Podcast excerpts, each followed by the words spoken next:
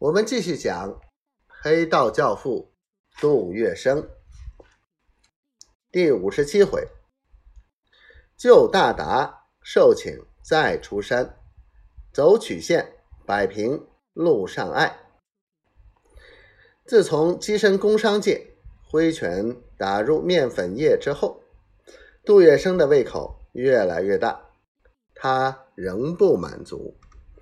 紧接着又盯住了上海的航运业。大达轮船公司是张謇创办的一家著名的民营轮船公司。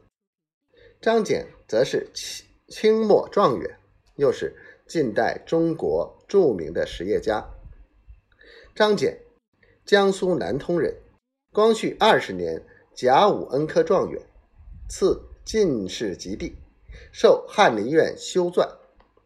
这年夏天，慈禧太后从颐和园回宫，文武百官照例应该跑到路旁接驾。这一天恰好雨雷雨交加，地面泥水几寸厚，张状元被淋成了落汤鸡，又在积水里跪了多时。回到会馆，夜不能寐，他自言自语的。蔚然长叹：“我读书当官，身列朝堂，难道只是为了做磕头虫而来的吗？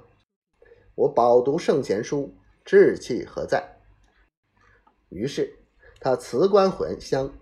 这位四十二岁的状元公，自四岁开始念千字文，经过了三十八年的寒窗苦读，结果是只做了一百二十天的小京官。又回家了。张謇辞官后从商，从光绪二十一年到民国十五年，他先建立了大生纱厂，以后又连建了八个厂，设置了电厂、油厂、面粉厂、机械厂、轮船公司等无数企业。一九零四年六月，张謇在上海高桥租下了南市十六铺。一带的大量沿岸土地，建设仓库、码头，成立大达外江轮部公司。八月，又在南通天生港设置码头和仓库，成立天生港轮部公司。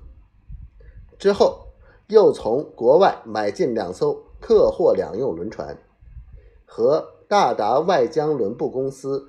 即天生港轮部公司为大达轮船公司，该公司的轮船班次被称为沪扬班，专跑上海经南通天生港至扬州霍家桥一线，独占此航线二十四年。